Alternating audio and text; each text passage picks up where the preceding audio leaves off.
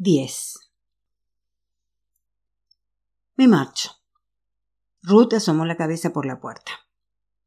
Thomas, que se había tumbado después de trabajar en el banco de la cocina, se incorporó. ¿A dónde? Ruth se apoyó a Wanda en la cadera. ¿A dónde va a ser?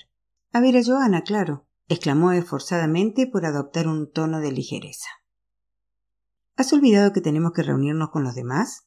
Padre quiere comentar con nosotros un asunto de negocios. No, no lo he olvidado, contestó Ruth.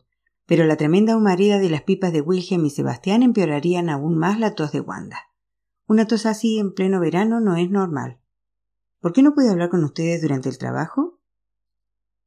Tú vienes, ordenó Thomas, tan bajo que en un primer momento Ruth no le entendió. Indecisa, se quedó quieta en el umbral de la puerta. Puedo venir luego, ofreció ella que no quería volver a discutir. No tardaré mucho, lo imprescindible para llevarle una cazuela de sopa. Maldita sea. ¿Es que estás sorda? Thomas llegó hasta ella en dos zancadas. Su golpe en el cogote de Ruth fue corto y fuerte. Wanda gimió bajito. Por favor, hija, no llores. Thomas odiaba que Wanda llorase. No me gusta que te pases el tiempo con tus hermanas. Eva no se pasa todo el rato yendo a Steinak. Ella sabe cuál es su sitio. Pero a ti he de recordarte una y otra vez que ahora eres una Heimer. Ya había comenzado a levantar la voz. Me gustaría saber qué demonios hacen ahí las tres. Su cara estaba apenas a un palmo de la de Ruth. A esa distancia sus ojos parecían enormes, como los de una rana. Te he hecho una pregunta. ¿Qué pasa en vuestra casa? Hay algo que no encaja en esa presumida de Joana. No sé a qué te refieres, contestó Ruth con la mirada gacha. Si fueras a visitarla alguna vez, podrías convencerte por ti mismo de que todo está en orden, respondió con fingido valor. Faltaría más, replicó Thomas. Y también se ha terminado eso de llevar continuamente comida y a saber qué más a tus hermanas. A partir de ahora te ocuparás de mi familia. Y agarrándola por la muñeca apretó. Ruth soltó un gemido de dolor. Entonces, ¿a dónde irás esta noche? El dolor subió disparado hasta su codo y mucho más arriba. A ver a tu familia, contestó ella, odiándose por ello. Thomas soltó su muñeca. Apenas llegaron a casa de los Heimer, el disgusto continuó. Thomas se sentó a la mesa con los demás, despreocupándose de Ruth. Eva le sirvió una jarra de cerveza. Ruth la saludó con una breve inclinación de cabeza. Puedes ayudarme a preparar la cena. Todavía hay que cortar pan, bajar al sótano por mantequilla y fregar los cacharros del mediodía, enumeró ella mientras cortaba abnegadamente lonchas de jamón. A pesar de que la noche era cálida, la ventana de la cocina estaba cerrada. Del fregadero, donde se apilaban los platos sucios, salía un olor agrio. Desde que Edel, la vieja criada, falleciera a principios de año, la casa de los Heimer estaba más abandonada que nunca. Estupendo. Después de haberse matado a trabajar todo el día en el taller y preparar la cena a Thomas, tenía que seguir trabajando allí. ¿Y qué hago entre tanto con Wanda? ¿Acostarla en el suelo? contestó Ruth venenosa. Mientras hablaba, el gato saltó a la repisa de la ventana donde se instaló cómodamente. Señalándolo con la cabeza, Ruth prosiguió enfurecida. Aquí vive mejor el gato que la nieta. Al menos el animal tiene un lugar propio. Con un encogimiento de hombros, Eva contestó Nadie te impide acostar a Wanda en una de las camas. ¿Para que esté a punto de caerse como ocurrió la última vez? se enfureció Ruth, que solo logró impedir la caída porque, en ese momento, acudió por casualidad a comprobar cómo se encontraba la pequeña. Una nena necesita una cama segura. Protectora estrechó a la pequeña junto a su pecho. Wanda había empezado a toser. Su cuerpecito estaba caliente. Este horrible humo es lo último que beneficia la tos de Wanda. De pronto todos miraron a Ruth y a su hija. Sebastián dio una placentera chupada a su pipa como si quisiera decir, pues, ahora más. Una cama infantil, va. Como si con eso bastase para ti, rugió Eva. Tú y las de tu condición necesitan la seda más fina, con plumón de ganso, y por añadidura, seguramente una cuna tallada a mano y miró a los presentes en busca de aprobación. Thomas observó a Ruth irritado. ¿Es que también tienes que pregonar tus deseos especiales? En ese momento Wanda tosió tan fuerte que las lágrimas brotaron de sus ojos. Ruth la miró desvalida. ¿Cómo podía ayudar a la pequeña? Con esos vómitos aquí ya no se entiende ni uno mismo, rezongó Sebastián. Dile simplemente que se calle. Si quieren escuchar mi opinión, un poco de severidad nunca le ha hecho daño a ningún mocoso. Ya se ve lo que sale cuando uno malcría en exceso a sus hijos.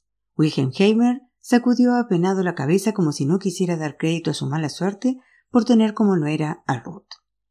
Ruth miró a Thomas que se dedicaba a abrir una nueva botella de cerveza.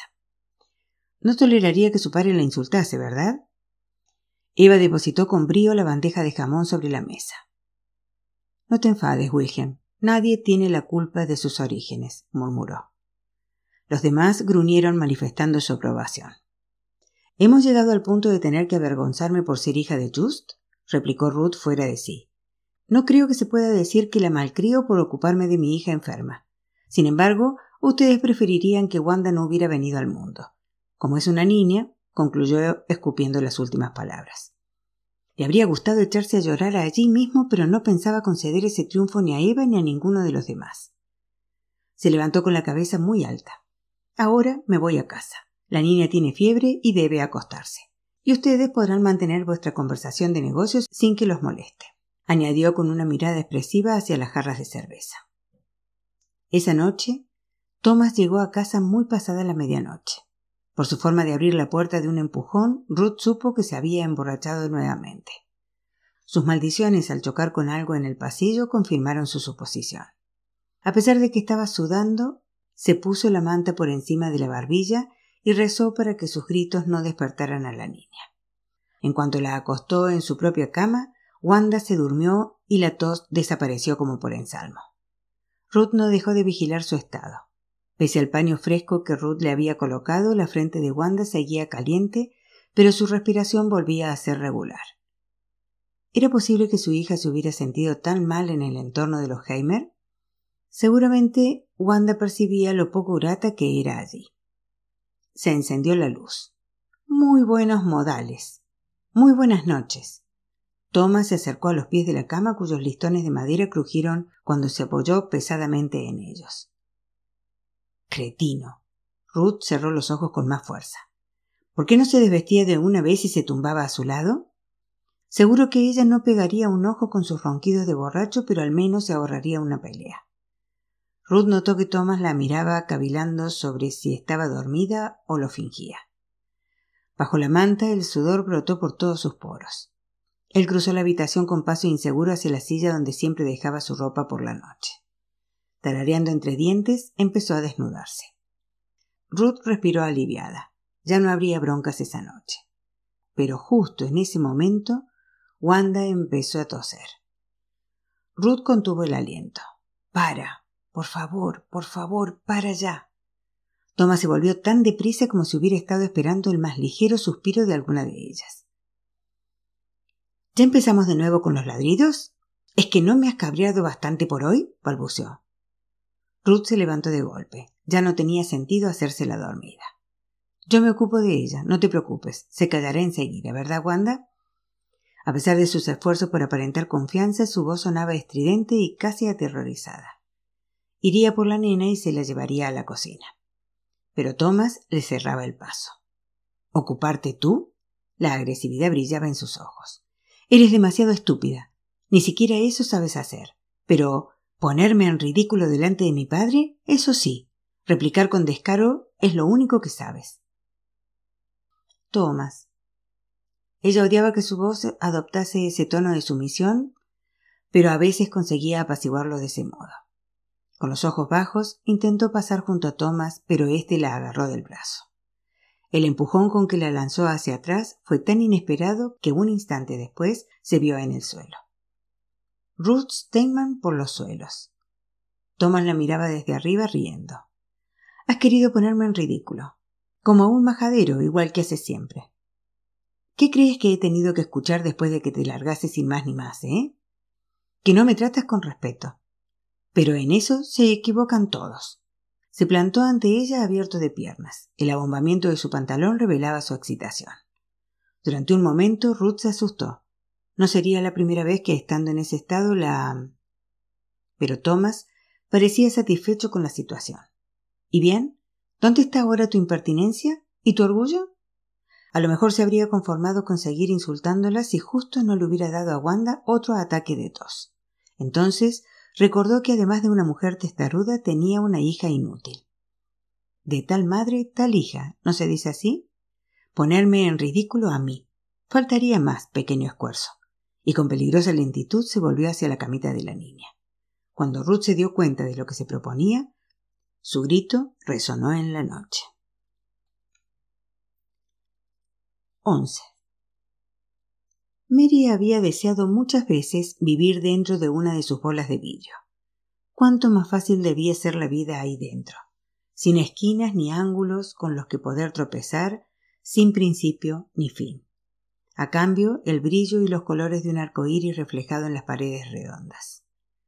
El paraíso de cristal, pensaba ella al contemplar una de sus bolas. Nunca había sido mayor su nostalgia que ahora, pero sus motivos eran distintos a los de siempre. Deseaba ir a su paraíso de cristal porque la vida se había tornado insoportable, una pesadilla de la que raras veces conseguía escapar. Una excepción eran sus horas semanales de prácticas con Peter, por lo que también ese día esperaba con impaciencia que por fin fueran las ocho de la tarde.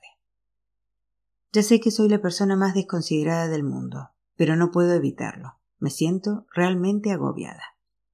En lugar de soplar vidrio y discutir sobre bocetos, esta vez Mary le abrió su corazón.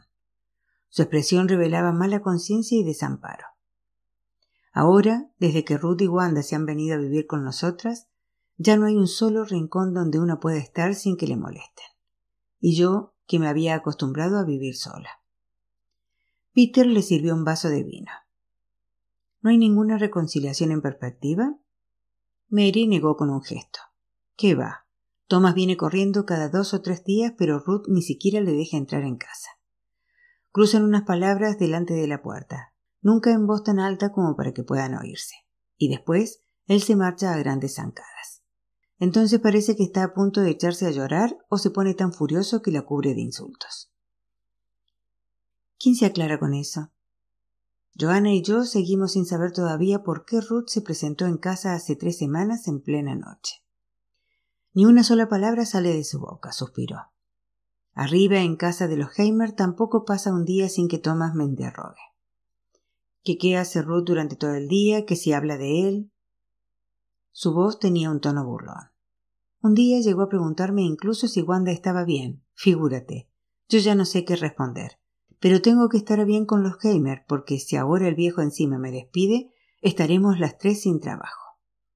Menos mal que Joanna ahorró algo de dinero. Eso es lo último que debes temer, replicó Peter. Wilhelm Heimer sabe de sobra que nunca más encontrará una pintora mejor y más rápida. Si hasta en la taberna presume de tu habilidad. ¿Ah, sí?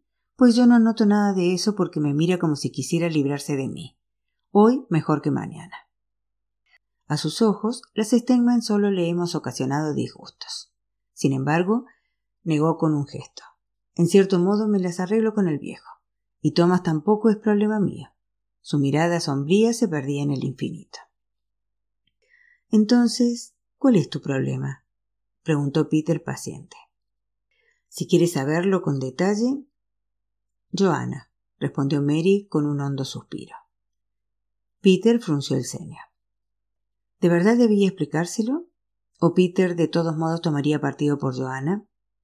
Mary decidió arriesgarse e intentarlo. El problema es que Joanna, al contrario de Ruth, no tiene nada que hacer. Ruth se pasa el día ocupada con Wanda, la peina, la baña o le hace un nuevo vestido de ganchillo. En mi opinión, un teatro un tanto excesivo. Pero al menos me dejan en paz, salvo cuando Wanda se apodera de mis pinturas, añadió con ironía. Pero, ¿Joanna? Recorre la casa como un animal enjaulado. De puro aburrimiento ya ha dispuesto de otro modo mi puesto de trabajo, ordenado mis papeles, aunque yo lo llamo desordenar, y en cuanto me siento a trabajar, observa por encima de mi hombro. ¿Quiere saber esto? me pregunta aquello. Acabará volviéndome loca. Mary levantó los brazos en gesto de indefensión. Te entiendo. Pero ¿Cómo puedo ayudarte? Peter le miró resignado. Le he propuesto por lo menos tres veces que trabaje conmigo, a cambio de un salario, claro está, pero ella no quiere ni oír de hablar del asunto. Señaló una pila de cajas en la que relucían piezas de vidrio azules, rojas y verdes. Lo reconozco, empaquetar animalitos de vidrio no es ni con mucho tan excitante como trabajar para una tienda grande, pero al menos tendría algo que hacer. Era imposible no percibir la frustración de su voz. Ay, Peter. Y yo llenando tus oídos con mis lamentos, mientras que tú ya llevas tu fardo a cuesta. Mary le dio un empujón. ¿Recuerdas nuestra conversación de principios de año cuando te dije que solo un milagro traería de vuelta a Laucha a Johanna? La risa de Peter sonó triste y amarga. Ahora ha regresado y sin embargo está más lejos de mí que nunca. En el mejor de los casos, soy para ella el hermano mayor. En el peor, un hombre en el que por principio no se puede confiar. ¿Cómo me mira a veces? Parece temer que yo también abuse de ella. Sacudió la cabeza entristecida. Después de lo que le hizo ese cerdo, puedo incluso comprender su desconfianza. ¿Podrá volver a sentir algún día como una mujer normal? Durante un tiempo ambos callaron. Después Mary preguntó en voz baja. A pesar de todo, ¿no podrías volver a hablar con ella? Porque, como no tenga pronto algo que hacer, acabará haciéndome enloquecer. Y quién sabe. Cuando trabajen juntos, intentó que su voz sonase animosa. Peter rió. Sí, sí, y este año criarán pelos las ranas. Y volvió a ponerse serio. De acuerdo, añadió. Hablaré otra vez con ella, aunque cada vez me siento más estúpido al hacerlo pero en estos momentos un desaire más o menos ya no importa. Peter no tuvo que esperar mucho la ocasión propicia. Al día siguiente, Johanna asomó la cabeza por su puerta. He preparado leche de manteca. ¿Quieres que te traiga un vaso? Está helada y es muy refrescante, le gritó por encima de la llama de su mesa de trabajo. A pesar de que a Peter le habría apetecido más una cerveza, asintió. Después de cerrar la llave del gas, se pusieron cómodos detrás de la casa con un vaso de leche cada uno. Durante unos minutos charlaron de cosas intrascendentes hasta que Joana se dejó caer en la hierba. Se subió hasta las rodillas la falda de su vestido sin mangas y suspiró ruidosamente. Ah, qué bien siente el sol.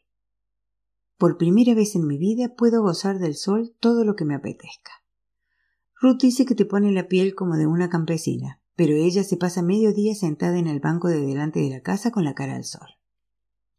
A Peter le costó trabajo resistir el acto reflejo de limpiarle con el índice con todo cuidado los restos de leche de sus labios. Ese año Joana se había puesto más guapa si cabe. Sus piernas ligeramente bronceadas, el brillo dorado de su pelo que caía en suaves ondas sobre sus hombros. Estaba tan abismado en su contemplación que a punto estuvo de perder la ocasión que le brindaba su comentario. ¿Significa eso que ahora se cuentan entre los ociosos adoradores del sol? preguntó con sonrisa socarrona mientras espantaba una abeja con la diestra. Joana volvió a incorporarse en el auto. Tienes razón. Esta vida disipada no puede continuar. Peter se alegró. Sin embargo, según pasa el tiempo, ya no sé qué hacer, continuó. Ruth sigue sin soltar prenda. Por lo tosuda que se muestra, estoy empezando a creer que ella y Thomas no se reconciliarán. Pero si están casados, si te soy sincero, la verdad que no tengo ganas de hablar de Ruth, admitió Peter levemente irritado. Pero ya que estamos en ello, no es la primera mujer que abandona a su marido, ni tampoco será la última. Joana lo miró consternada. Qué fácil lo pones. Yo, por el contrario, intento encontrar una explicación a su conducta. Y solo se me ocurre una. A Thomas se le tiene que haber ido la mano. Y seguramente no una vez. Y Ruth. Ya está bien. Peter se incorporó. Ahora haz el favor de escucharme con atención, indicó con todo el énfasis que pudo mientras le tomaba la mano. No es necesario que un día sí y otro también te rompas la cabeza pensando en Ruth. Aunque no lo creas, es una mujer adulta, sabe muy bien lo que hace. Pues yo no estoy muy segura. ¿Está tan triste? Por la noche, cuando cree que nadie la oye, llora. Los ojos de Joana se humedecieron. Para ella tiene que haberse hundido el mundo con lo enamorada que estaba. Yo no he dicho que sea fácil, respondió Peter, pero quizás lo que está pasando en estos momentos sea mejor que una vida al lado de Thomas. ¿Has pensado en eso? Una mariquita se posó en la mano de Joanna y ella se enfrascó en su contemplación. Joanna, exclamó Peter, para variar, hablemos de ti. ¿Qué hay que hablar de eso? respondió atormentada. Lo único que quieres es volver a proponerme que trabaje contigo. Se sacudió la mariquita de la mano. Yo. No te enfades conmigo, Peter, pero no funcionaría. ¿Y por qué no? quiso preguntarle él. Si tú quisieras, funcionaría. En lugar de eso, comentó. No puedes estar eternamente en casa.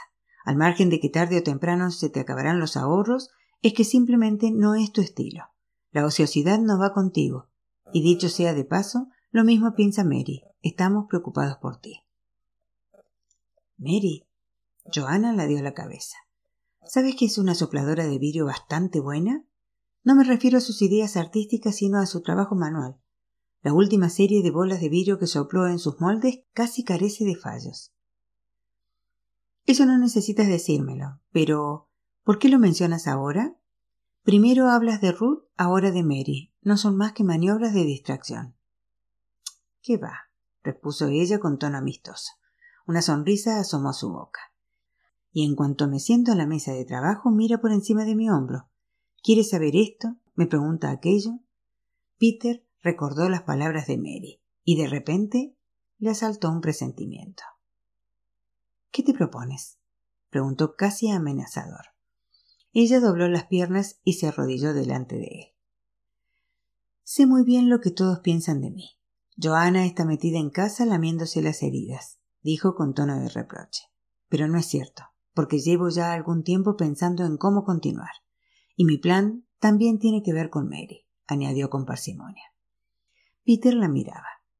¿Era posible que conociera tan bien los pensamientos de esa mujer imposible, maravillosa, obstinada? ¿Quieres vender las bolas para el árbol de Navidad de Mary? afirmó con incredulidad. Ella lo miró asombrada, pues él tenía razón. Y testaruda como eres, no quieres dármelas a mí para que se las enseñe a mi intermediario, sino que quieres encontrar tu propio intermediario.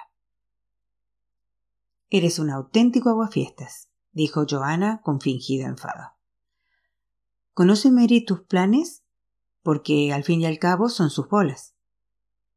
No, yo. Mientras no tenga la seguridad de que lo que me propongo va a funcionar, preferiría no decirle nada. Iré sola a Solemer y. Oh, no, Joanna Steinman, no lo harás, se opuso Peter con energía. Al menos no antes de que hayas hablado con tus hermanas. Ya veo que quieres demostrarnos a todos nosotros lo bien que te las arreglas sola, pero lo de ahora no te concierne únicamente a ti.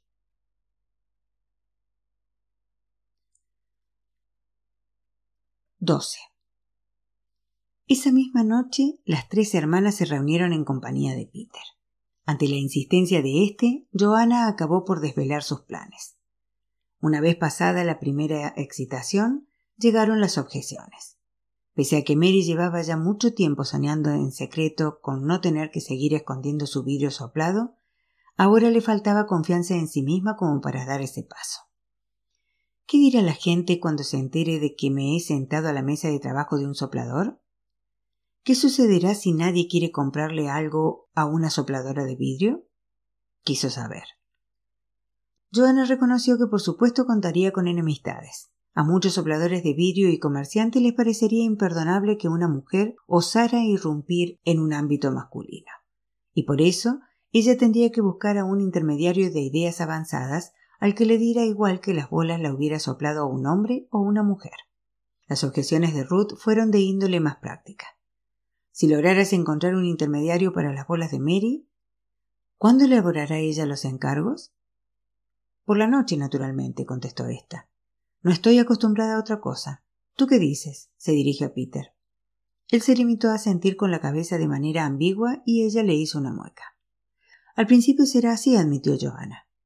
Pero en caso de que aumenten los encargos, y lo doy por descontado, tendrás que dejar de trabajar con los Heimer. Dos pares de ojos aterrados se clavaron en ella mientras Peter, al igual que antes, se mantenía en segundo plano como un observador silencioso. Johanna le echó una ojeada preguntándose insegura si se alegraba de que se mantuviera al margen o si habría preferido contar con su apoyo. Ruth fue la primera en serenarse. Yo podría ayudar a pintar, ofreció. Ya sé que ninguna pinta tan bien como tú, dijo con ironía Mary, pero creo que tus cristales de hielo y tus paisajes invernales me saldrían. Y también podría empaquetar las bolas. Todavía nos queda un cajón lleno de cajas.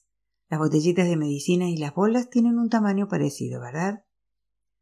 Procedamos con calma, aconsejó Mary. Lo que propone Joana significaría que abriríamos nuestro propio taller de soplados de vidrio. Conmigo de sopladora. No sé. ¿Una empresa con tres mujeres? ¿Puede funcionar siquiera una cosa así? ¿Y por qué no? contestó Ruth valerosa. Eso supondría trabajar para nosotras mismas y no tendríamos que rendir cuentas a nadie. Joana sonrió.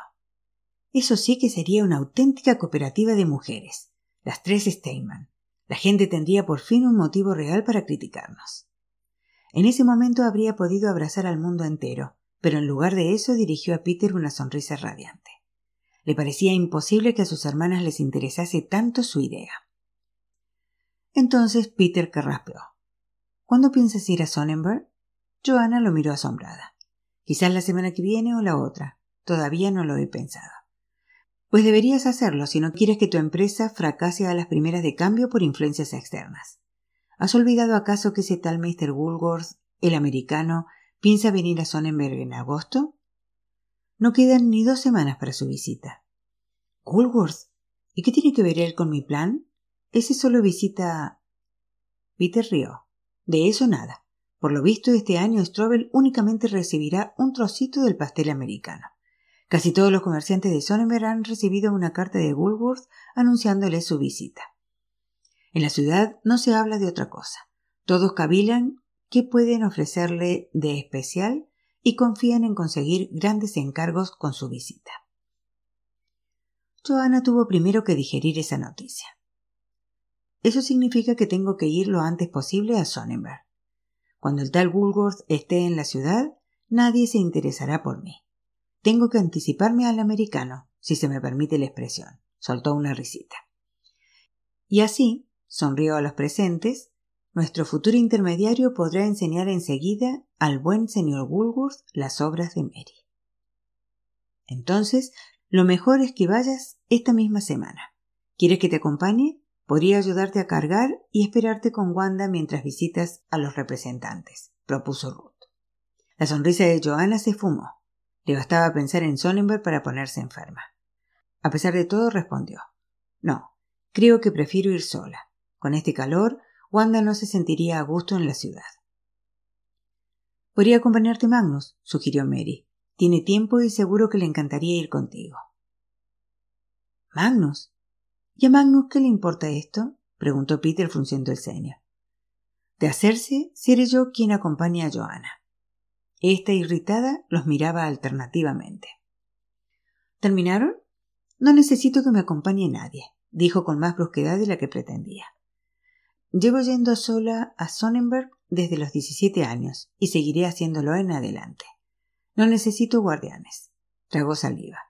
Partiré mañana mismo a primera hora aunque caigan chuzos de punta. Si los tranquiliza, puedo ir en tren y así estaré en la ciudad en un abrir y cerrar de ojos. Los otros tres se miraron. Contra eso ya no tuvieron nada que objetar. Pero yo decidiré qué bolas te llevas, exigió Mary. Lo mejor será que eche inmediatamente un vistazo para ver cuáles son las más presentables. Y yo voy a buscar el cajón con las cajas, así podemos empaquetar esta misma noche las piezas más bonitas. Abandonaron la habitación del brazo. Poco después se oyeron ruidos de sacudir y arrastrar muebles procedentes del antiguo dormitorio de Just.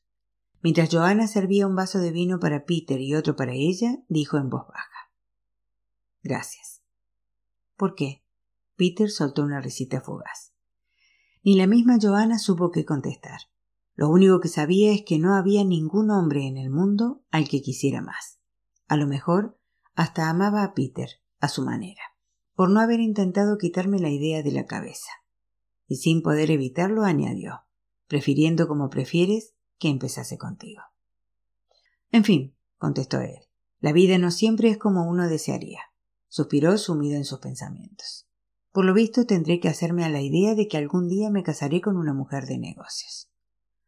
Su encogimiento de hombros tuvo algo desvalidamente cómico y resignado a la vez.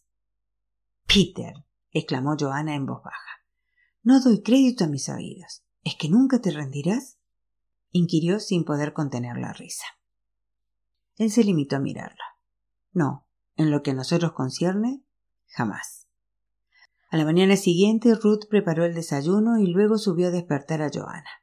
El recuerdo de los viejos tiempos fue de pronto tan intenso que durante un momento creyó que llegaría hasta sus oídos el ruido que hacía Just desde el lavadero. ¿Qué pensaría padre de sus proyectos? Se detuvo junto al tragaluz para contemplar el cielo sin nubes. Sin duda los aprobaría, se dijo antes de entrar en el dormitorio. Van a dar las seis, arriba. Hoy es nuestro gran día. Abrió de golpe la cortina descolorida que el sol ya pugnaba por atravesar. El ya estoy despierta de Joana no pareció convencerla. Por seguridad, volvió a sacudir a su hermana por el brazo. El tren sale dentro de media hora, así que no se te ocurra volver a dormirte. ¿Cómo habría funcionado eso en Sonnenberg? se preguntó Ruth de nuevo. Después echó un vistazo a la pequeña habitación contigua donde Wanda dormía apaciblemente en la vieja cama infantil de Mary. Ojalá siguiera igual hasta que Johanna se hubiera puesto en marcha. Cuando regresó abajo, Mary ya se había tomado el café. Estaba junto al fregadero lavando su taza. Estoy tan nerviosa. Seguro que hoy, en vez de zarcillos cuajados de flores, solo me salen líneas en zigzag.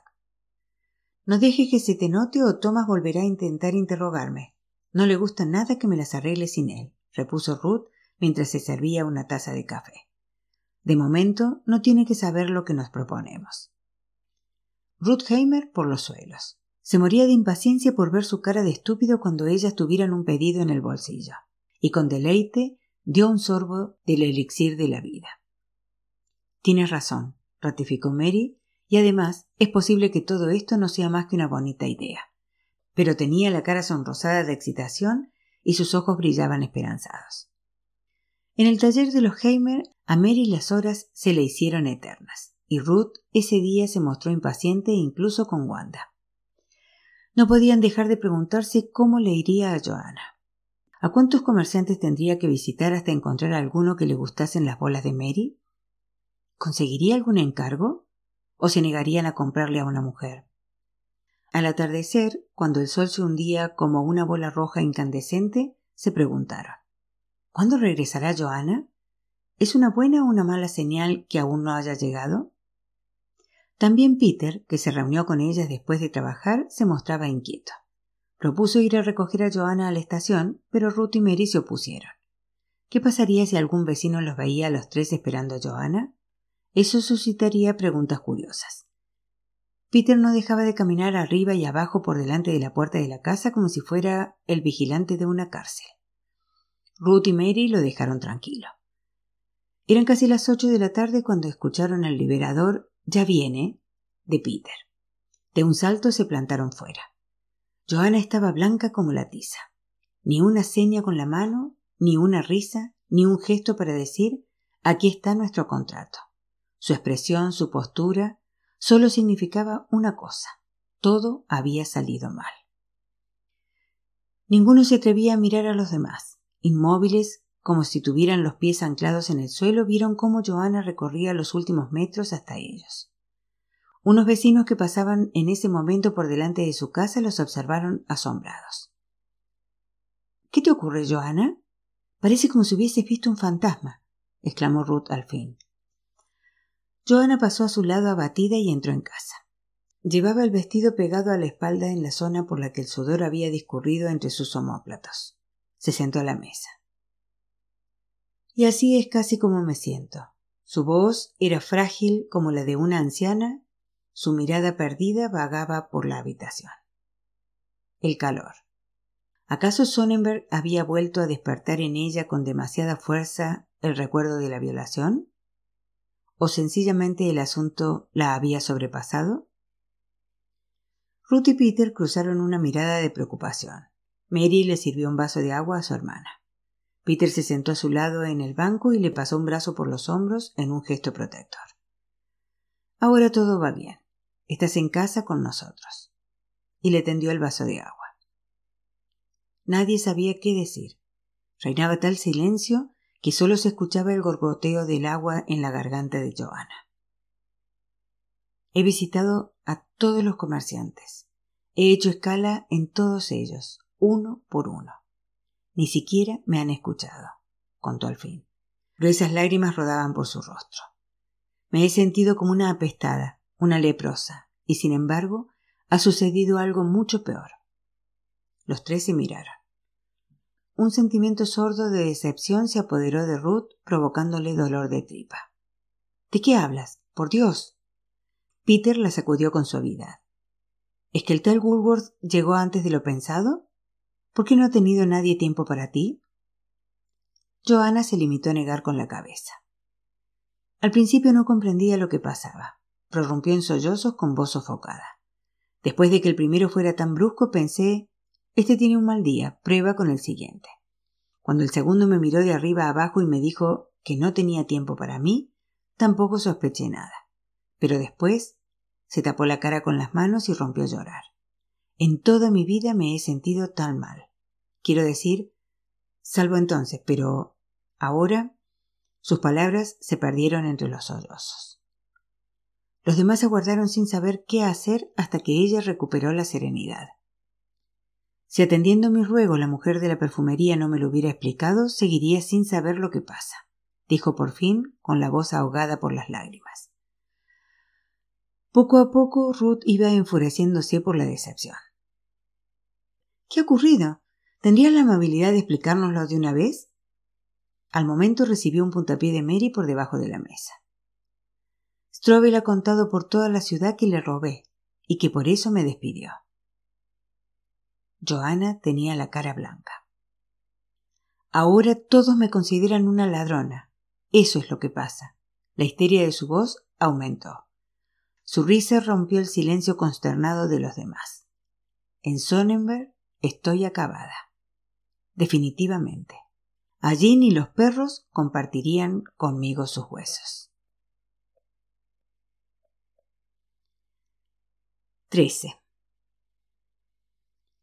Joana se sentía casi más trastornada que después de su violación.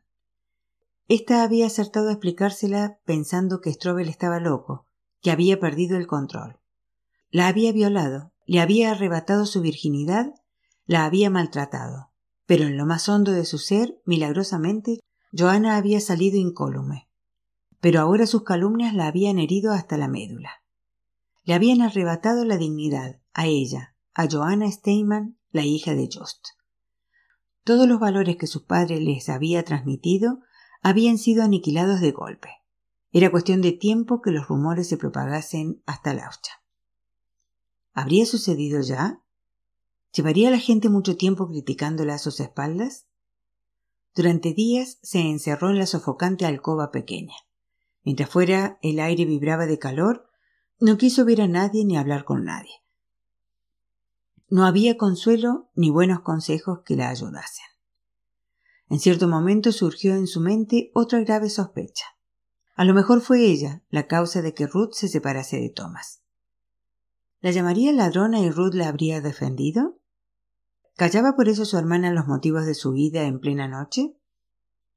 Joana cavilaba fuera de sí. Revivía una y otra vez cada una de las humillaciones de su visita a Sonnenberg. Después se derrumbaba y permanecía inmóvil durante horas. Ya no lo aguanto más. Desde hace seis días que no se deja ver por aquí abajo. Si subo a ver cómo está, gira la cara hacia la pared. Y vuelta a alargarme como una imbécil. Ruth recorría la cocina de un lado a otro enfurecida. ¿Cuánto tiempo va a seguir así? Seguramente el tal Woolworth está en la ciudad hace mucho y nosotros seguimos sin tener un comerciante para tus bolas. ¿Cuántas veces piensas repetirlo? Ponte en su lugar. Johanna no se comporta así para enfadarte. Mary estaba cansada. Había pasado toda la jornada con la pintura en esmalte y ahora no conseguía eliminar de su nariz ese olor venenoso. Además, le dolía la cabeza. Fue al taller y se sentó a la mesa de trabajo de Just. ¿Cuánto tiempo hacía que no pasaba allí una noche tranquila? Ruth la siguió. Encerrarse arriba en el cuarto preocupándonos tampoco mejorará las cosas. Pero lo peor es que ni siquiera nos deja hablar con ella. Ah, mira quién habla. Tú también callas como una tumba en lugar de explicarnos lo que sucede entre Thomas y tú. Eso solo nos interesa a él y a mí, pero esto, esto nos interesa a las tres. Es nuestro futuro, nuestra vida, nuestro... enmudeció. Bueno, a la que ha difamado Strobel es a Johanna. Cuando pienso que estás delante de alguien que te atribuye las cosas más terribles sin que puedas hacer nada, desde luego no me gustaría estar en su pellejo. Y no lo estamos, gracias a Dios, afirmó Ruth malhumorada. Puede ser, pero que muy ruin, ¿sabes? Mary lanzó una mirada iracunda a su hermana. Y tú supones lo peor de mí porque lo digo en otro sentido del que tú crees. Y acercando su antigua silla de trabajo se sentó a su lado. Ya oíste lo que dijo Johanna. En Sonnenberg lo ha perdido todo. Pero eso no significa ni mucho menos que también lo hayamos perdido nosotras, ¿verdad? No lo sé. En realidad no debería significar eso, pero quién sabe si los intermediarios no nos meterán a los tres en el mismo saco al enterarse de que somos las hermanas de Johanna, contestó Mary, que sabía de sobra a dónde quería ir a parar Ruth. Ella también se rompía la cabeza cavilando qué hacer. ¿Eso crees? Ruth se mordió el labio. Parecía como si no esperase esa respuesta. En realidad quería proponer llevarme tus bolas para ofrecérsela a los intermediarios. Claro que si me rechazan igual que Joana. Mary le dirigió una mirada de reojo, así que su decisión tampoco era para tanto. Creo que lo mejor sería que pidiéramos a Peter que enseñase mis bolas a los comerciantes. Ruth alzó los ojos aliviada. Como quieras. Al fin y al cabo son tus bolas. ¿Quién acababa de despotricar algo sobre nuestro futuro, nuestra vida? masculló Mary para sus adentros. Estaba dormida cuando alguien la sacudió rudamente por el brazo. Despierta, le susurró Ruth al oído. Tengo que hablar contigo. Para no despertar a Joanna, Mary siguió a Ruth a la cocina tambaleándose. ¿Te has vuelto loca? ¿Por qué me despiertas en plena noche? Al contrario que tú, yo no puedo tumbarme a la Bartola durante el día, tengo que trabajar. La luz de la lámpara de gas que había encendido Ruth despedía un brillo desagradable para sus ojos cansados. Redujo la llama con un giro. Tengo una idea. Ruth estaba tensa como un resorte. Se me ha ocurrido una idea fantástica, repitió. De un salto se plantó junto a Mary y se arrodilló ante ella. Imagínate, hay una forma de que yo pueda echar una mano. Si lo que me propongo funciona, no volveremos a depender de nadie. Nosotras. Ruth, por favor, insistió su hermana. Estamos en plena noche y no tengo ganas de adivinanzas. Dime qué te ronda por la cabeza y acostémonos de nuevo. De repente, Ruth volvía a parecerse a la joven llena de vida de antaño.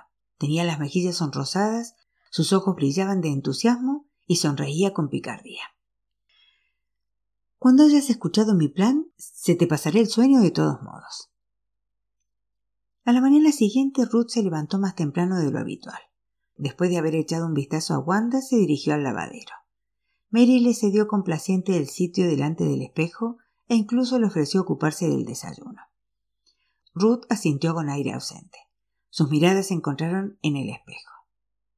¿Te atreverás de veras a hacerlo? preguntó Mary con la mano ya en el picaporte. Es el único camino. No, como ya dije ayer, siempre podemos pedirle a Peter. Tienes razón. A pesar de todo, le hizo a Mary en el espejo una seña de ánimo con la cabeza. ¿Sabes? Déjame intentarlo, nada más. En el último extremo, yo también sufriré un desplante. Y si así ocurre, no estaremos ni mejor ni peor que ahora. Pero si mi plan resulta. dio un rápido golpecito en la pared de tablas de madera. Pero mejor no hablar de eso o será un desafío innecesario al destino. Después de marcharse Mary, Ruth se lavó de arriba a abajo. Luego comenzó a peinar sus cabellos con cuidado. Cuando terminó, tomó en la mano un grueso mechón y lo sostuvo a la luz del sol que se colaba por el estrecho ventanuco del cobertizo de tablas. ¿Se engañaba o su pelo había tenido un brillo más hermoso? Se acercó al espejo. ¿No estaba su piel un tanto macilenta a pesar del tiempo que pasaba al aire libre? ¿Su mirada no era menos radiante? Desanimada, apartó el cepillo y una oleada de tristeza se apoderó de ella. Qué vieja se sentía de repente, vieja y manoseada como una herramienta antigua que hubiera pasado por muchas manos y sin embargo solo había caído en las manos de uno. Soltó una risa amarga. Le costó superar su triste estado de ánimo. Se cepilló otras cincuenta veces y aprovechó el tiempo para lanzar diferentes miradas a su reflejo a modo de prueba. Tenía que conseguir irradiar confianza. No deseaba la compasión de Mr. Woolworth, sino un encargo. Apenas terminó de recogerse el pelo, la acometieron las dudas. ¿No era ese peinado demasiado pueblerino? Seguro que el americano estaba acostumbrado a damas elegantes, distinguidas. Con mucho cuidado para no destruir toda su obra, volvió a dejar caer unos mechones laterales. Escéptica se giró a la izquierda y a la derecha. Así estaba mejor. Al menos el conjunto tenía ahora una nota juguetona. Enroscó alrededor de su dedo índice los mechones sueltos hasta que estos se retorcieron formando tirabuzones. Mejor aún, dirigió una mirada coqueta a su reflejo. En realidad todavía era muy guapa. No tenía sentido querer competir con las mujeres del mundo, decidió. Era más sensato resaltar sencillamente lo mejor de una misma. Con maniobras expertas se introdujo el vestido por la cabeza sin rozar ni un solo cabello. Habría preferido llevar su vestido de boda, pero con el calor de agosto habría muerto dentro de él. Por eso se decidió por su segundo vestido más bonito. Era de un tono marrón muy discreto, pero a cambio no se había ahorrado tela para la falda, suaves, y generosas franjas de tela rodeaban favorecedoramente sus piernas. Además, el color de su piel parecía más fresco en contraste con el marrón claro. Se puso un collar que le había hecho hacía algún tiempo Mary con alambre de plata y cuentas de cristal.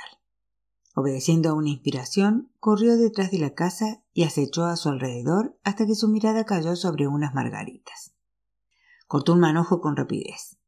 De nuevo en el lavadero se enredó algunas flores en el pelo y se prendió un pequeño ramillete en el hombro con un alfiler.